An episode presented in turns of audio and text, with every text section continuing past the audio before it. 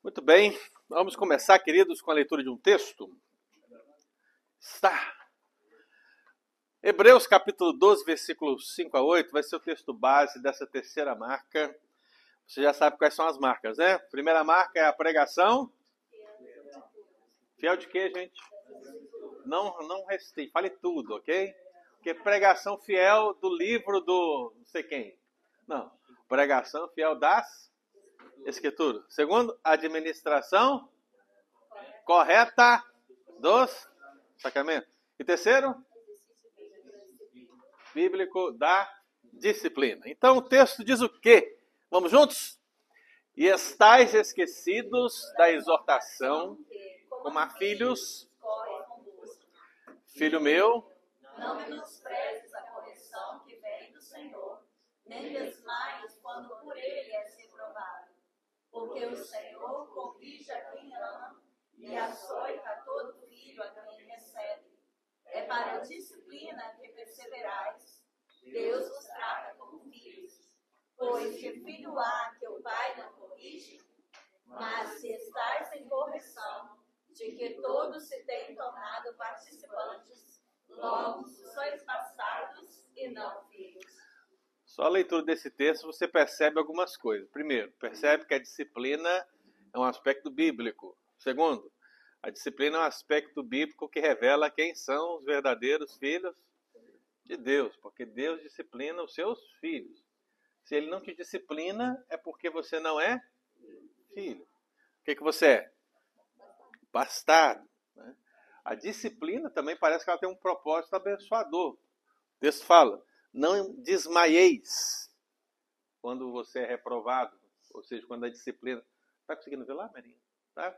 Quando você é reprovado. E também não menosprezes a correção.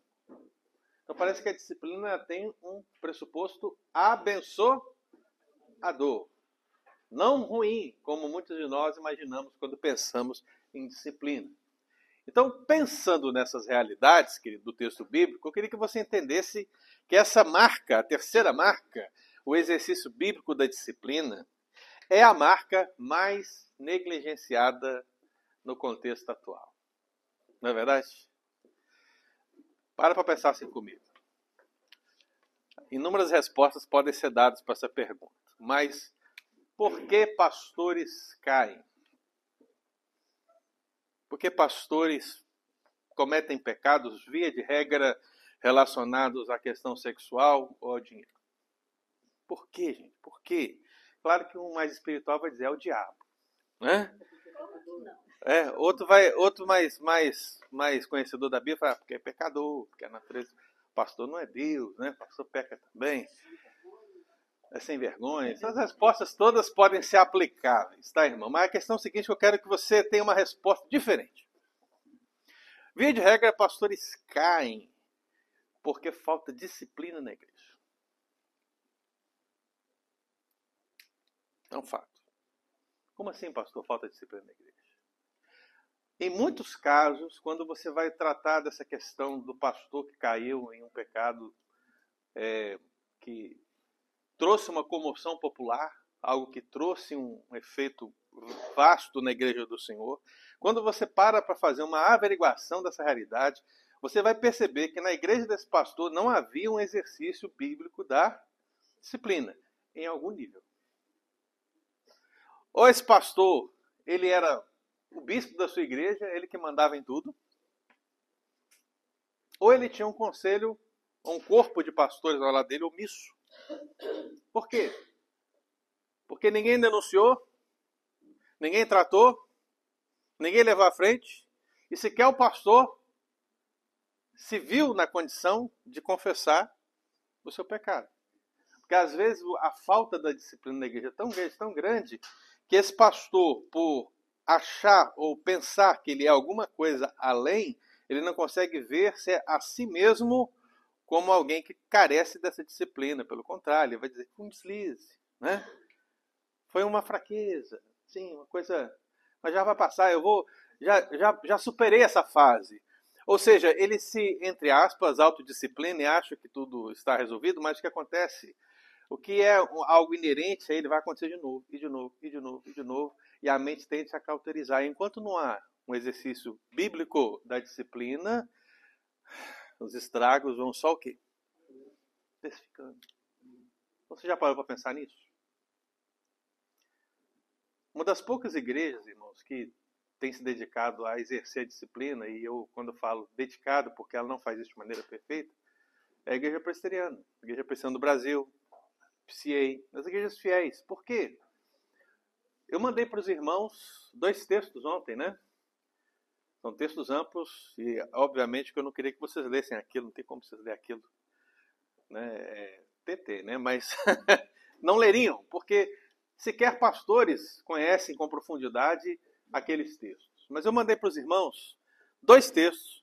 Um está no manual de ordem, no livro de ordem da PCA, que é a igreja a qual nós estamos arrolados aqui nos Estados Unidos, e o outro é da Igreja Presbiteriana do Brasil, que também diz respeito à disciplina. Veja que nos seus livros de ordem existem uma parte, vamos dizer assim, 30% desse livro de ordem, ou 40% desses livros de ordem, dizem respeito a como tratar a disciplina na igreja. Você percebe? Então, o que eu queria que você fizesse? Quando você abrisse aquele documento e percebesse que tinha um monte de páginas, e eu acho que você fez isso pela mínima curiosidade, nossa, mas pastor quer que eu leia isso tudo? Se você pensou isso, meu objetivo foi alcançado. Por quê? Eu queria chegar para você hoje aqui e dizer o quê? As nossas igrejas, elas têm uma preocupação genuína com a disciplina. Não é algo que não está inscrito em nenhum lugar. Não é algo que nós falamos da boca para fora. Não. Existe uma preocupação genuína. Existem processos. Existem atitudes que têm que ser tomadas a partir do texto da Escritura. E essas igrejas têm se empenhado. E mesmo assim falham. Porque somos pecadores, né, irmão? É triste. Mas falham. Mas estamos lutando para exercer aquilo que Cristo nos comissionou. Então, essa marca é negligenciada por quê? Porque hoje em dia a frase que mais se ouve é qual? Ninguém pode me julgar. Não é isso? É, é só você ver aí uma conversa qualquer na internet entre cristãos, gente. Ninguém pode me julgar. Ah, como assim ninguém pode te julgar, meu filho? Uma das colocações mais recentes do nosso amigo Dave, né? Nosso amigo Dave, foi quando ele foi questionado sobre o comportamento de uma artista. Ele disse: O que, que eu tenho a ver com isso? Ora, se a igreja achar que ela não tem nada a ver com o pecado das pessoas, o que estamos fazendo aqui, irmão? Pensa comigo, o que nós vamos fazer aqui? Né? Nós estamos aqui para adorar a Deus. Sim, essa é uma base, uma, uma base. Tá, pastor? Nós estamos aqui para viver comunhão. Tá, essa é outra base. Mas não é só duas bases. Tem mais bases aí. E uma das bases é o quê? É a evangelização. E aí, quando você pensa na evangelização, como é que você evangeliza sem confrontar o pecado? Você acha que é evangelização você entrar numa limusine, andar por aí na orla da praia gritando: Jesus te ama? Você acha que isso é evangelização? Acha? Você está achando que eu inventei isso, né? Você acha que eu tirei isso daqui, tirado da orelha, né? Não, isso aconteceu mesmo. Isso aconteceu mesmo. É a nossa amiga Vicky, não a Vicky do Rodrigo, né? A nossa amiga Vicky, pregadora das, das metáforas. Ela fez isso recentemente, ela subiu numa limusine e saiu gritando para as pessoas: Jesus te ama. Meu Deus. Não é? Isso é evangelização? Como você evangeliza sem dizer arrependei-vos? Como? Só não sendo igreja de Jesus, só deturpando o ensino da disciplina. Porque a disciplina começa no início da mensagem. Você não começa dizendo, Jesus te ama. Você começa dizendo, somos pecadores. E quando você começa a dizer somos pecadores, você está dizendo automaticamente o quê? Que você é culpado. Que você errou. Que você precisa se arrepender. A disciplina começa com a evangelização. Então veja que nós estamos com um problema sério no nosso contexto, irmão. E o que, que o evangélico diz? Com que direito você me julga? Afinal, você é pecador como eu. Eu não sei se o eu já teve essa experiência, né? Mas pode acontecer no conselho, você convocar alguém, a pessoa vai lá, não para ser repreendida, né? Mas ela vai lá para repreender. Né? Aí ela chega lá e fala assim: por que, que vocês estão me julgando? Se vocês são pecadores como eu, ou até fazem coisas piores ainda, joga o pecado na, na mesa ainda, né? É. Com que direito? E eu falo para os irmãos, irmãos, é difícil mesmo. Eu acho que uma das coisas mais difíceis que presbíteros possuem como ministério é julgar o pecado dos irmãos. Por quê? Porque nós sabemos que somos pecadores também. Nós sabemos que somos. É por isso que os presbíteros precisam ter maior temor e tremor diante do ministério que lhes foi confiado. Porque essa ideia de aquilo que ligar no céu, na terra será ligado no céu, e aquilo que desligar na terra será desligado no céu, ou, de, ou seja, essa autoridade de tratar com os pecados, foi dada a eles. Então, o fato de eles serem pecadores não isenta da responsabilidade. Eles precisam fazer. Então, jamais teremos um conselho perfeito para julgar os nossos pecados, porque se assim fosse, a gente podia se ajoelhar diante de todos eles e, e orar a cada um deles, né? E pedir a Deus, para, a Deus, aos nossos deuses presbíteros, para eles nos abençoarem. Mas eles não podem fazer isso. eles não são deuses, não são, não são santos, mas precisam julgar o pecado, conforme o ensino bíblico. Então, essa terrível realidade, irmãos, mostra que quando você não tem disciplina, você tem um problema sério. As igrejas hoje não cuidam da disciplina. As megas igrejas hoje não cuidam da disciplina. E se você não cuida da disciplina na igreja, você está maculando as outras duas marcas: a pregação fiel e os sacramentos. Por quê? Os sacramentos e a palavra requer o que de nós? Santidade, pureza. E o que a disciplina faz justamente? Ela quer manter essas realidades. Então, quando ela não acontece, né, você tem um problema. Você pode ter até pregação fiel, você pode ter até os sacramentos, mas se você não exerce a disciplina, parece-nos, pela palavra, que um pouco de fermento leveda toda a massa. É um desafio. Então, nesse sentido, irmãos, quando você avalia a história da igreja, eu sei que você já deve pensar assim: ah, os grandes momentos de avivamento da história são marcados pela palavra de Deus, são marcados pelo arrependimento, pela confissão de pecados, são marcados pela disciplina. São marcados pela disciplina, porque quando você chega lá, você vê o que? Pessoas sendo tratadas nos seus pecados. Então começa com uma disciplina espiritual do próprio Senhor, e isso vai se tornando uma realidade à medida que a igreja vai vivendo. Porque é necessário manter a pureza da igreja. Se você não trata os pecados da igreja, meu querido irmão, essa igreja fatalmente irá morrer de inanição. Isso é triste. Né? É... Imagina você, você não é um pastor, né? Mas imagina você sentar com alguém que comete um pecado por décadas na igreja e ninguém teve a coragem, a coragem, porque a palavra é essa, coragem de confrontar essa pessoa. Aí depois de 10 anos você confronta aquela pessoa. Você acabou de chegar na igreja, você tem que confrontar aquela pessoa, porque os outros pastores que passaram não confrontaram e o conselho que está com você também não confrontou. Veja só como o problema da disciplina é, é sério. Você tem um pastor que confronta agora depois de 10 anos. Mas por que o conselho não confrontou antes? Porque o pastor, o seu líder, não lhe serviu de exemplo. Os presbíteros têm culpa no cartório também. Por quê? Porque escalaram, negligenciaram. Então essa igreja estava exercendo a disciplina? Não. E o que, que houve? O pecado dessa pessoa vai se tornando cada vez pior. A reputação da igreja foi se tornando cada vez pior. E aí, quando você confronta, você é o pior. é triste, né? Então, isso é muito difícil, irmãos. Como pode haver um avivamento na igreja no nosso tempo se a igreja está cada vez mais longe da disciplina bíblica? Como é que pode? Me explica. Qual é o mistério? Não vai estar, irmãos. O que nós podemos ver é oba-oba, festa, pula-pula, sapatinho de fogo, reteté, não sei o que, dê o nome que você quiser. Mas avivamento mesmo irá vir quando a Bíblia for pregada fielmente, quando os sacramentos forem administrados corretamente e quando a disciplina for aplicada biblicamente.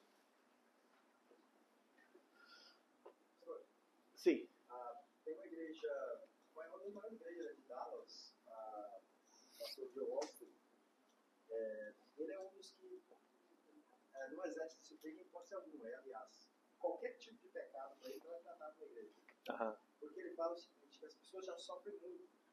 Ele tem que ter uma mensagem para fazer as pessoas ficarem bem, para elas se sentirem bem, Entendi. para elas, pra elas é, sentirem aceitas por Deus, porque se ele jogar mais peso sobre elas, ele vai estar simplesmente concordando com o diabo, porque o diabo não faz isso. É verdade, verdade.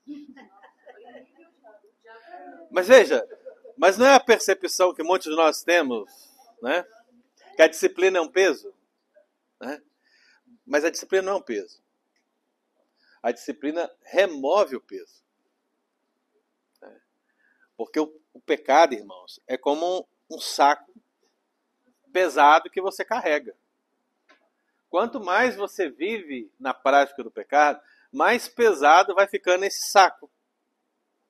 E o que, é que a disciplina faz? Processo de disciplina, né? Processo de confronto, de arrependimento, de tratamento e de restauração. O que, que é isso? O que, que ele faz?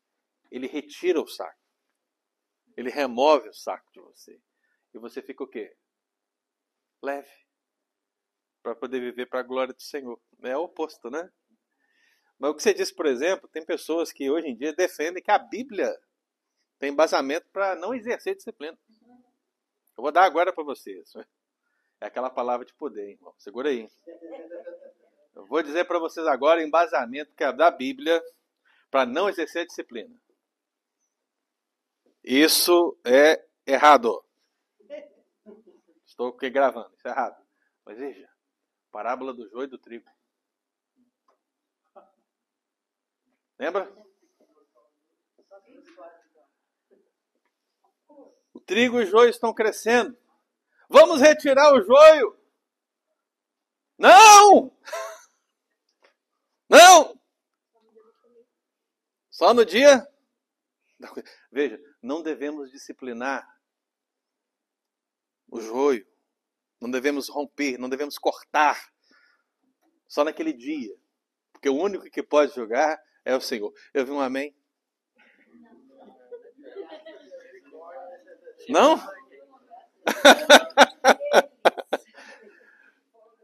Ai, ai. Aí você fala assim, mas pastor, não pode ser aplicado? Claro que não, irmão. Veja, a parábola, ela diz respeito ao reino vindouro. Pelo amor de Deus. Se você lesse Mateus 13 todo, já entender isso. É o reino vindouro. Não está se falando do processo da igreja, enquanto reino em expansão, mas reino em conclusão. Jesus está falando, naquele dia eu vou separar benditos do meu pai e malditos. É isso. Ou seja, será a disciplina final.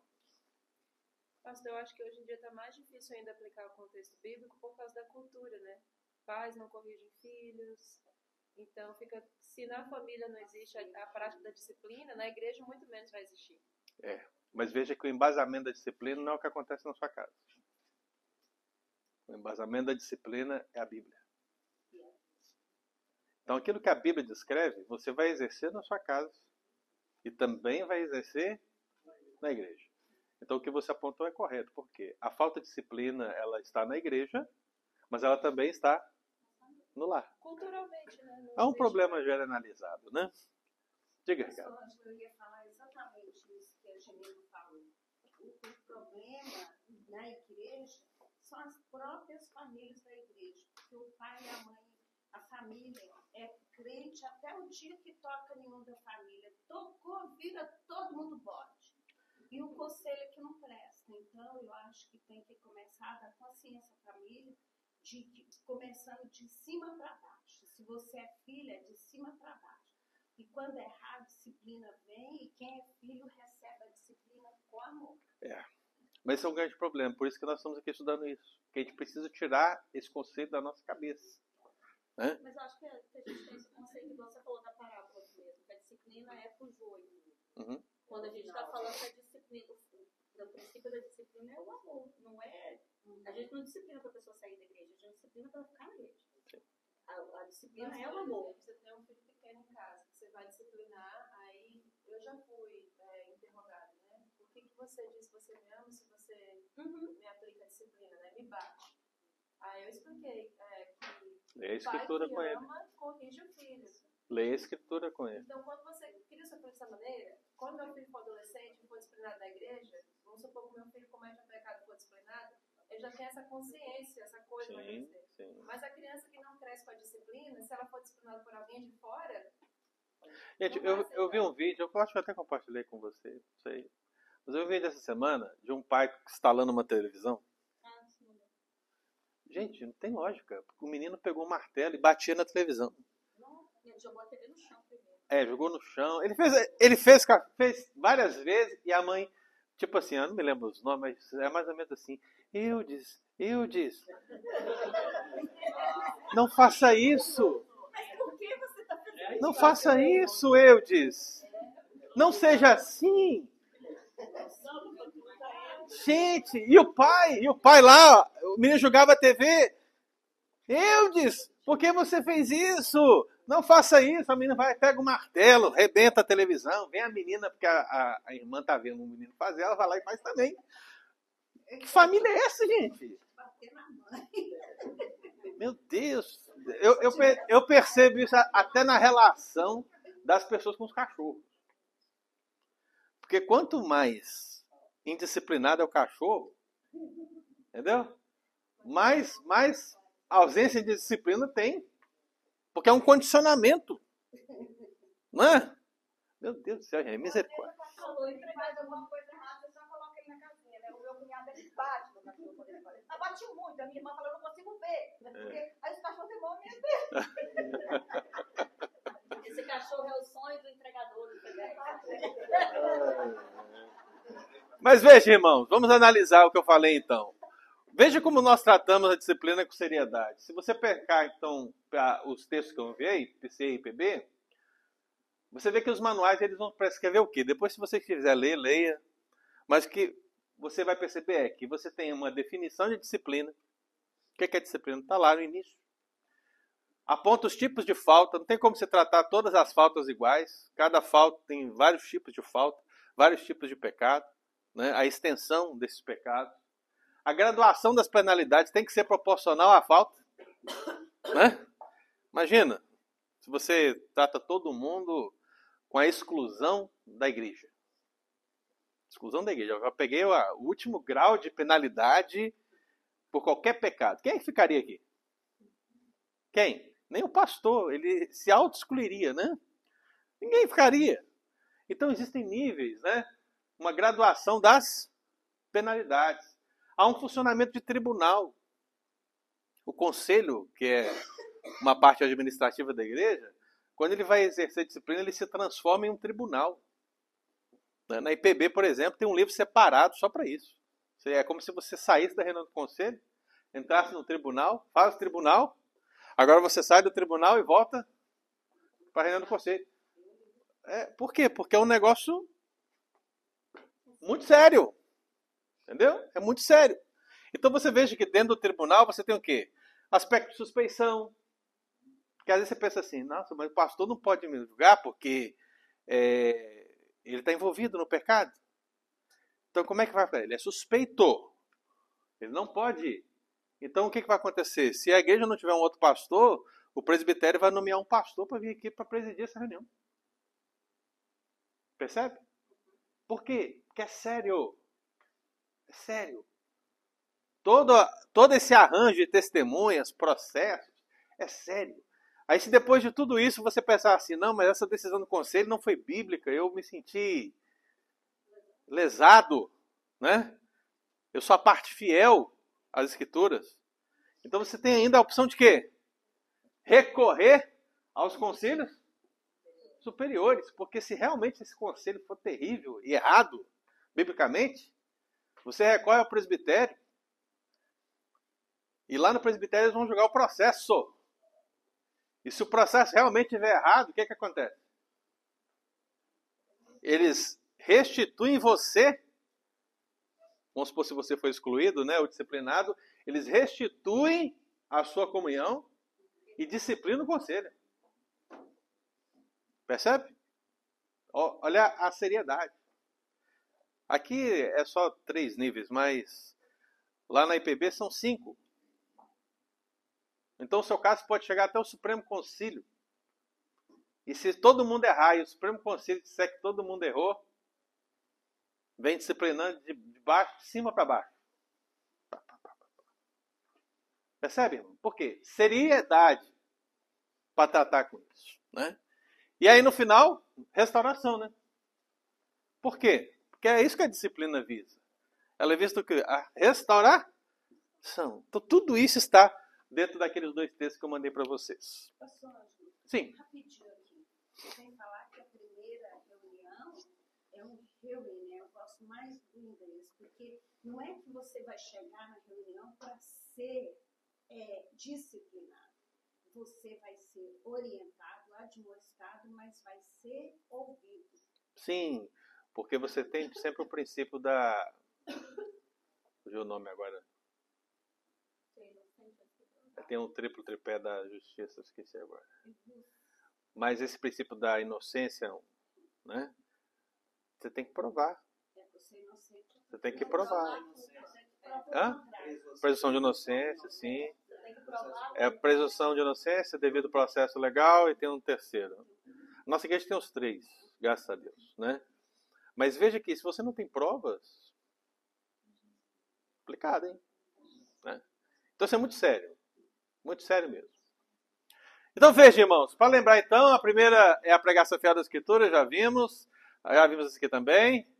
Então a aplicação bíblica da disciplina. Então o texto que nós lemos de Hebreus, ele está parafraseando Provérbios capítulo 3. Então veja que Antigo e Novo Testamentos estão referendando a disciplina bíblica. Então aquele texto de Provérbios que fala justamente que o pai disciplina o filho, e agora Hebreus repete essa questão, mostra que, irmãos, nós não podemos escapar a esse princípio elementar das Escrituras. A disciplina bíblica. Veja, nós temos o privilégio da palavra e da correção. Para quê? Para o nosso encorajamento e perseverança. Então, pensando nesse contexto todo, nós poderíamos falar de várias coisas dentro da disciplina bíblica. Mas eu vou também me interar em apenas dois aspectos. Primeiro aspecto, a aplicação bíblica da disciplina visa a correção do pecador. Talvez você diga assim para mim, porque você está dentro do contexto da igreja presbiteriana. Pastor, isso não é óbvio? Eu espero que sim. Mas não é. Há muitas igrejas que tratam a disciplina não como buscar a correção do fatoso, mas a eliminação de um problema.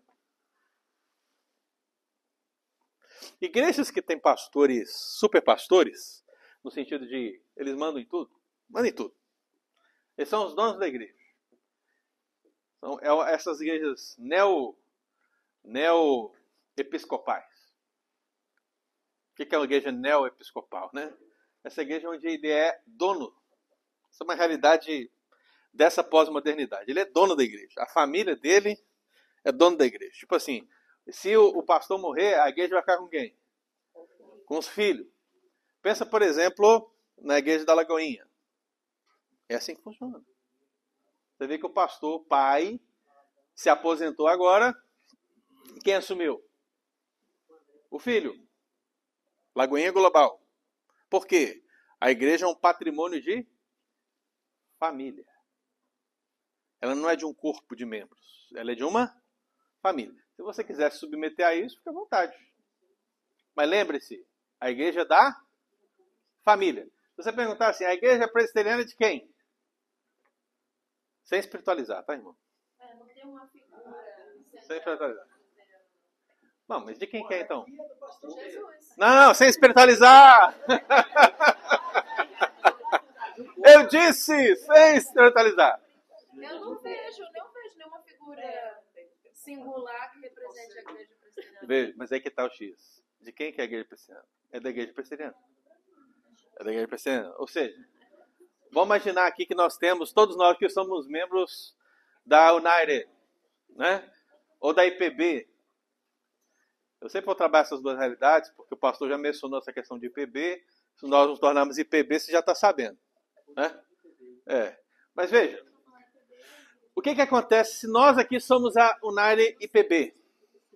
Vamos supor que eu, eu, eu, vejo, to- eu vejo que todos vocês estão em, em adultério. Todos vocês estão em adultério. E então eu vou disciplinar vocês, mas todos vocês resolvem se rebelar contra o pastor. Fala, não, pastor, é o senhor que está errado. Nós é que estamos certos. Falei, ok. Então eu vou fazer o processo. Vamos disciplinar todo mundo. Todo mundo vai ser excluído. E agora? Eu estou lá. Eu, a igreja, a estrutura, tudo lá. Não, nós é que vamos ficar com a igreja. Não, vocês não vão ficar. A igreja não pertence a vocês. Mas ela não pertenceu também, não. Ela pertence à IPB. Então veja que, num caso desse de cisma, a igreja sempre fica com a parte fiel. Sempre a parte fiel. Então, se 99%, 99% for infiel, os 99% vai ter que sair. Entendeu? Por quê? Porque é assim. Ela não pertence a uma pessoa, ela pertence ao grupo. E esse grupo no Brasil chama Igreja Presbiteriana do Brasil. E aqui? Presbyterian Church in na América. Pertence ao grupo. É, em termos de patrimônio, né? Agora, em termos de pessoas, a mesma coisa. Se você foi disciplinado 50 ou 50, 50% vai ter que sair. Nós não vamos sair daqui. Nós somos uma parte fiel. E por que, que nós não vamos sair? Porque tem um texto subscrito por todos. E esse texto é um manual que diz o quê? Que cabe tudo, tudo pertence à parte fiel. Está lá, é bem registrado nos estatutos, manuais e afins. Né? Então isso é muito importante a gente entender. Mas, no caso aqui, a disciplina visa a correção do pecador. Infelizmente, muitas pessoas usam a disciplina para quê? Para livrar-se de um problema. É isso que eu estava falando. Então, esses pastores dessas igrejas neo-episcopais, o que, que eles veem? Se eles têm um problema, eles disciplinam. Qual é o problema? Imagina o seguinte: imagine que. Vamos imaginar Eudes, né? Que Eudes já está na. Ele já quebrou a TV. já- O Eudes já está quase cometendo o pecado imperdoável. O Eudes, então, ele é um, é um presbítero aqui da igreja, tal, está envolvido em tudo. Mas o Eudes, ele, ele se opõe a mim. Se opõe a mim. Ele se opõe a mim. Natural, tem mais base para isso do que tudo. Mas, o que, que eu faço? Se eu vejo que Eudes tem proeminência, o que, que eu faço? Não. O que, que você é, Eudes? Eu sou secretário do conselho. Então, lá na reunião do conselho, o que, que eu já faço? Não, acho que Eudes já trabalhou bastante. Já converso com um ou dois, três aqui. Vamos tirar Eudes, vamos botar aqui o fulano. Aí eu consigo isso. Aí se eu já tiro o Eudes, aí vai ter eleição de presbítero, eu crio alguma situação para o Eudes não concorrer. Eu tento o quê? Tirar o Eudes. Tirar o Eudes. Isso dentro do sistema presbiteriano. Né? Aí eu vou e tal, e vejo que o Eudes está lá na, na comissão de recepção. Eu Falei, não. O Eudes é muito sério para isso, gente. Vamos botar aqui alguém mais simpático. Vamos botar a Maísa. Né? Maísa, a Maísa está recém na igreja aí e tal. É mais, eh, se eu conversar com a Maísa, mas não, eu quero sim, tal. Ela entra assim de coração. Ela nem sabe que eu estou tirando o Eudes com malignidade no meu coração. É. Isso no sistema presbiteriano. É possível? É. Mas para eu realizar isso, é um trabalho grandioso. Agora vamos imaginar essa igreja é minha. Essa igreja é minha. Só Eudes. Senta aí. É, está convidado a se retirar. Os incomodados que se retirem. Às vezes até disciplina por rebeldia contra a autoridade. Sim. Né? Porque, tipo assim, se ele discordou de mim, se ele teve a audácia de discordar de mim, eu, homem do Senhor, servo do Senhor, ungido, não toque. Tocou. Tá fora. Tá fora. Mano, vocês estão rindo, mas é verdade, tá? Verdade. Tá. Mas foi eu não, né? Veja o seguinte, irmão, para fechar, para fechar aqui, ó. Fechar isso aqui, parênteses. Assembleia da igreja. Assembleia da igreja. O pastor tem que sair. Já deu, acabou. Não dá mais. Por todos os motivos que você imaginar. Mas ele conseguiu fazer o conselho convocar uma assembleia. Chega na assembleia, ele lê um texto, um só. Ele diz assim: Maldito aquele que tocar no jeito do Senhor.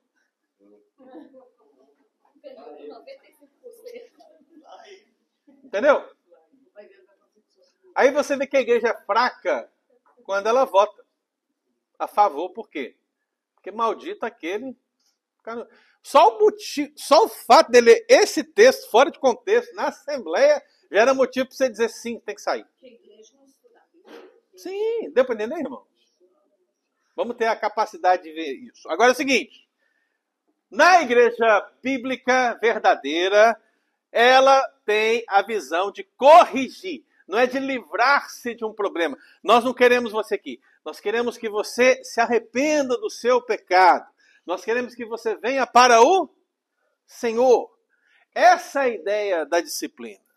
Ninguém disciplina porque ama disciplinar. Nossa, vamos disciplinar. Vamos, vamos. Não, não. A gente quer a correção das pessoas. É a disciplina que nós fazemos conosco, pessoalmente, é aquela que nós fazemos coletiva, como conselho, mas ela precisa acontecer. Eu deixei ali Apocalipse 3,19 que diz o quê? Eu repreendo a disciplina quantos? Amo. Ser, pois, zeloso e arrependa-te. Uma palavra a uma das sete igrejas, que é uma palavra nossa própria igreja. Então, ser zeloso é isso. É entender que a disciplina não é para se livrar de um problema, mas para a correção do faltoso. Você vê que daquelas sete igrejas que lá estão, Cristo aponta problemas em cinco delas diretamente, talvez um pouquinho numa sexta. Apenas uma, nada é mencionado. Mas veja, ele aponta o erro e ele chama ao a correção, ao arrependimento. É assim que a igreja precisa viver dia por dia, irmão. Há um problema, corrige e volta para Deus. Isso é a aplicação bíblica da disciplina. Se você tem uma interpretação errada das Escrituras, os problemas morais, os problemas doutrinários, os pecados doutrinários não serão tratados. Então imagine eu como pastor da igreja, eu tenho a responsabilidade de ensinar a igreja a palavra fielmente, e aí eu percebo que o, agora, não eu, né, porque o Eudes fez o discípulo, é o Rodrigo. Aí o Rodrigo juntou com o Eudes. E o Rodrigo está pregoando aí ideias antibíblicas na igreja. Aí eu falo, não, Rodrigo, é isso aí, é uma visão diferente, né? Eu respeito, Deus te abençoe, que Ele te use. É isso aí.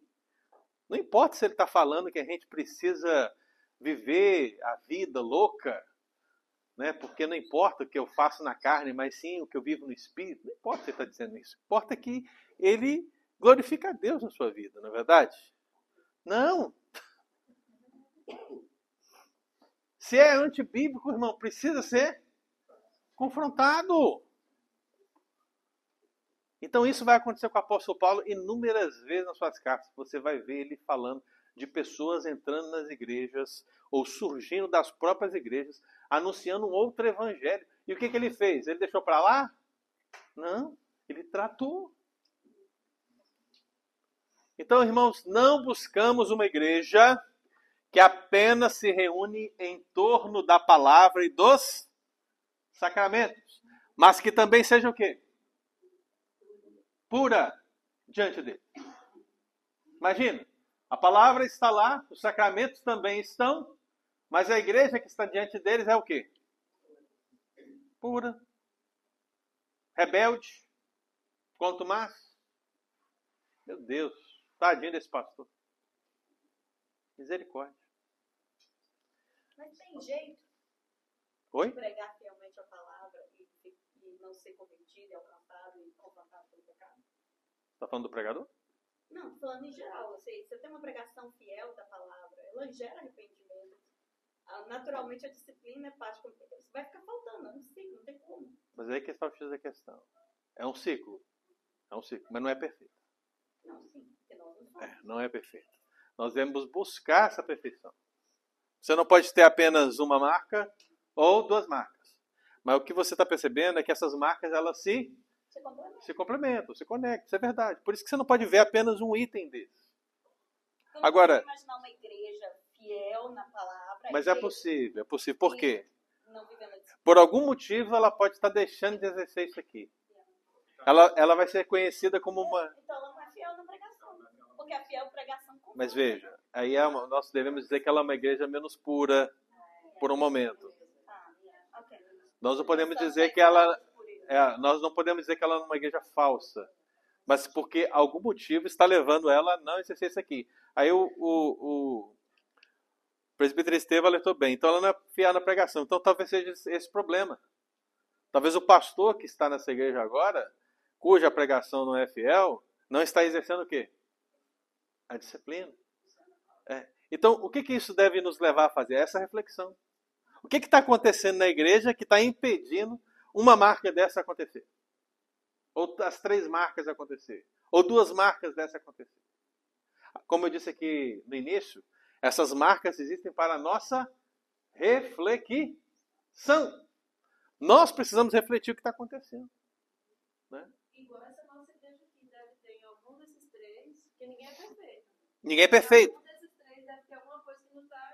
bem, mas você precisa enxergar a busca.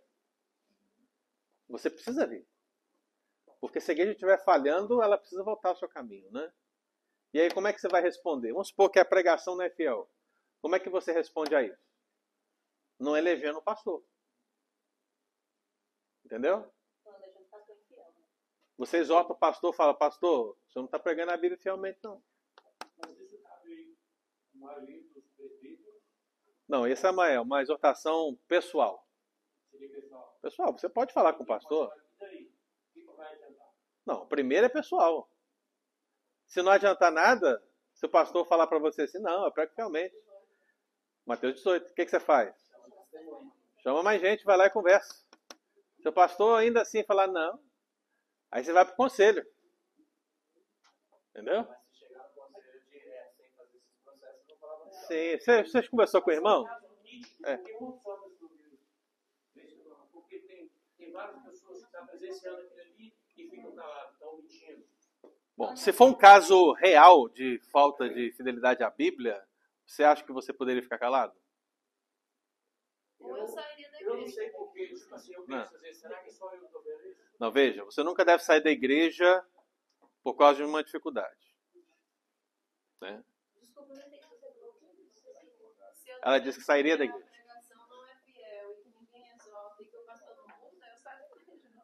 Não. Estaria Não, Mas aí se você tudo, né? Não, se é tudo aqui, né, filha? Não é uma igreja, né?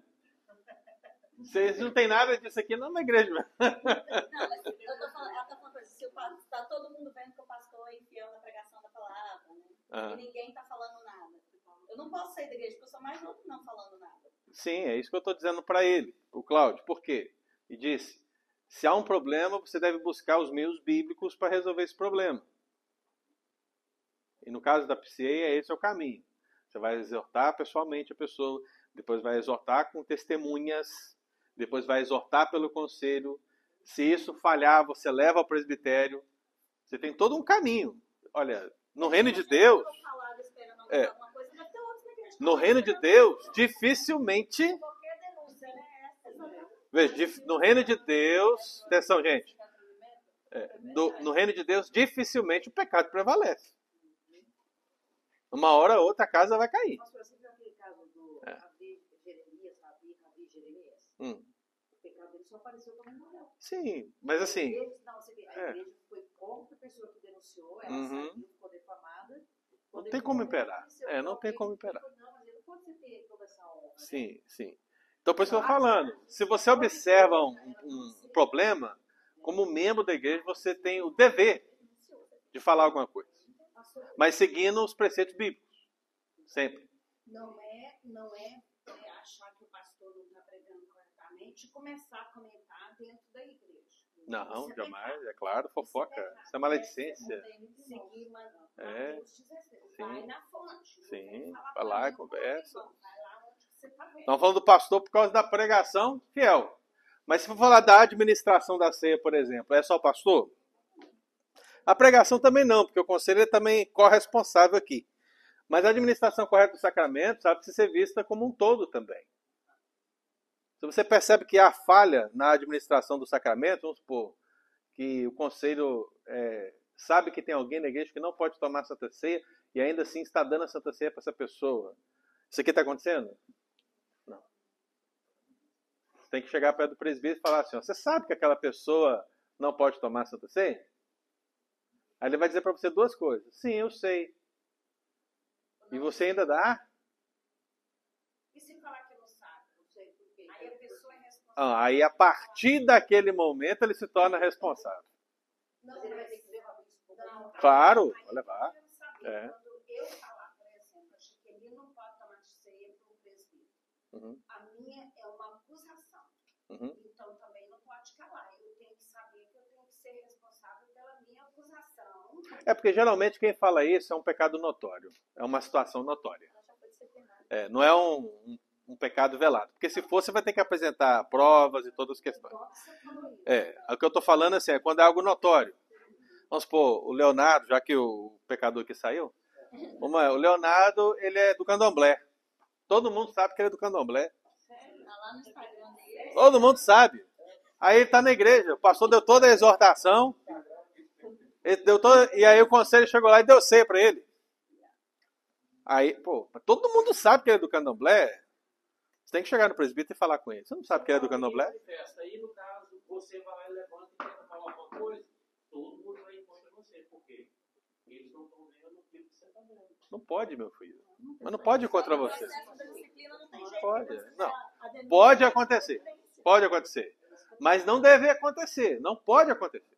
Por quê? Eu sei. Conheço vários casos também. Mas veja, você está entendendo um sistema? Você está vendo uma ordem?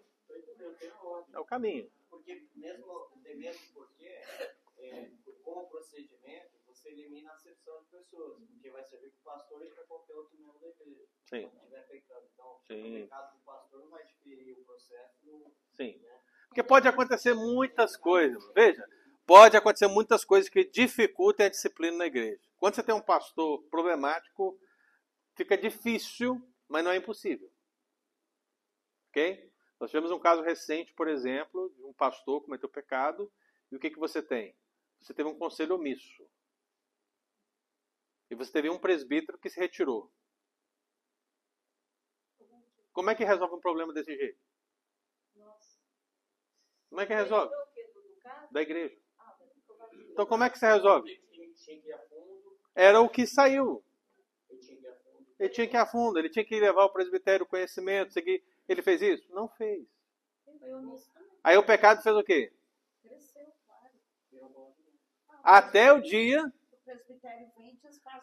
até o dia que a verdade. Aí no dia que a verdade foi à tona, aí o estrago é é enorme. Mas todo mundo errou em vários níveis nisso aí. Então, um ensinamento aqui é importante para que nós saibamos o quê? O caminho. Né? Vocês têm aí na mão de vocês as regras disciplinares.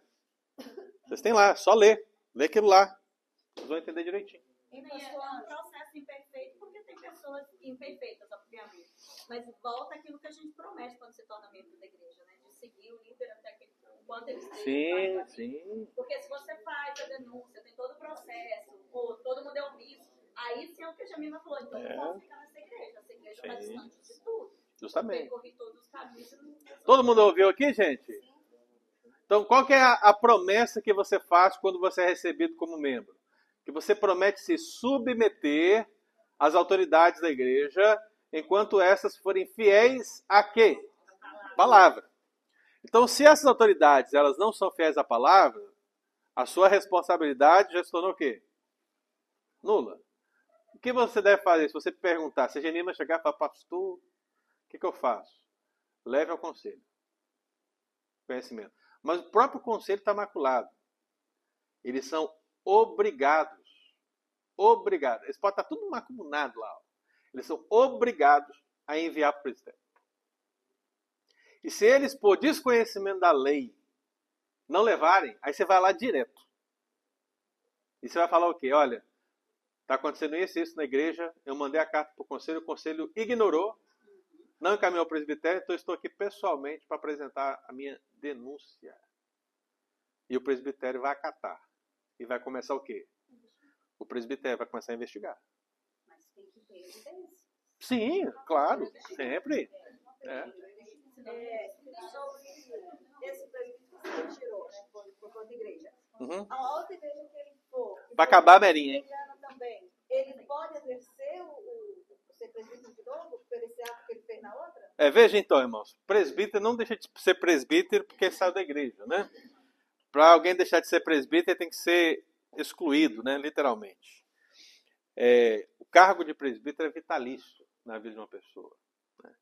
Então, se ele sai de uma igreja e vai para outra, ainda que ele não seja eleito lá, ele é presbítero, permanece presbítero, né? Permanece. Então, assim, sem processo nenhum, para ele ser presbítero na outra igreja no sentido oficial, ele tem que passar pela eleição, né? Mas ele não tem que tratar isso porque ele foi omisso. Sim, mas veja. Mas tem que haver a denúncia para ele ser tratado. É, mas veja, Ou ele chegar na igreja na hora e falar, né, ó, eu pequei. Vai acontecer. É é mas atenção, gente, veja o processo aqui, atenção, para fechar. Merinha, verifique. Verifique. Verifique. Mas veja, ele largou a igreja. Eu não sei exatamente todos os meandros, né? Mas vamos imaginar que ele largou a igreja, não teve processo, não teve transferência, não teve nada. Não teve nada. Se ele vai para outra igreja, se essa igreja é da PCA, esse conselho vai pedir carta de transferência. Aí vem a. Aí, aí na hora que pedir a carta de transferência, o que, que vai acontecer? Eles vão dizer assim, ah não, ele abandonou a igreja. Ou, ah, ele foi, ele foi colocado em rol separado, vai ter alguma situação. E é nesse momento que a situação tem que ser tratada. Mas quem envia essa carta não é o, De conselho para conselho é sempre. conselho. De conselho para conselho sempre. E o conselho não vai falar a verdade? O novo conselho O que ele deixou? tem que falar, ué. Não, mas aí vai ser outro conselho, né? Aí outra confusão. É outra confusão. Mas aí sim, nos casos, desses casos aí, vai tentar sempre ser resolvido dentro do quê? Dentro da lei da igreja, dentro do manual. Não é pela vontade de um ou de outro. Então, se esse presbítero faltou tratamento em algum nível, ele tem que resolver essa situação para ele ser recebido. Agora, o que, que acontece via de regra? Via de regra. A igreja de lá faz tudo errado e a igreja de cá também faz, né? Porque o que, que acontece? Então o presbítero chega, igual Eudes está chegando assim. Aí o pessoal vê e fala assim: não, é gente boa, né? Ele tem um conhecimento da palavra. Vem cá, Eudes, faz a liturgia aqui para nós. Tá, aí vem o Eudes, faz a liturgia, depois ele prega e tal. E aí de repente o conselho recebe ele como membro, sem perguntar nada. Nada. Por quê? Porque é gente boa. Gente boa. É, entendeu? Veja, irmão. Um, um erro e outro erro é igual a quê? Percebe? Então, o sistema presbiteriano é bom? É. É bíblico? É. Mas também é imperfeito. É imperfeito. Por quê? Porque não existe um perfeito. Não existe um sistema perfeito, irmão. Por que, que não existe? Essa é a pergunta final, hein? Por que, que não existe um sistema de governo e disciplina perfeito? Quem souber essa resposta vai ganhar um almoço lá na casa do Estevão. Por que, que não existe um sistema de disciplina e governo perfeito? Quem sabe? Quem sabe? Muito bem, Gemima. Muito bem. Gemima. Gemima de cabelo liso respondeu corretamente. Veja, irmão, porque nós somos pecadores. As pessoas envolvidas no processo são pecadoras. Então, vai errar. Então, veja que a igreja é um processo constante de disciplina para que nós erremos menos. Mas nós não temos a segurança de afirmar que não erraremos. Mas podemos afirmar, devemos errar menos. Deu para entender? É isso. Domingo que vem a gente continua, porque infelizmente não deu. Não deu tempo. Não deu. Eu vou dizer, só ano que vem que eu vou falar desse assunto. Deus abençoe, irmãos. Deus abençoe nosso culto.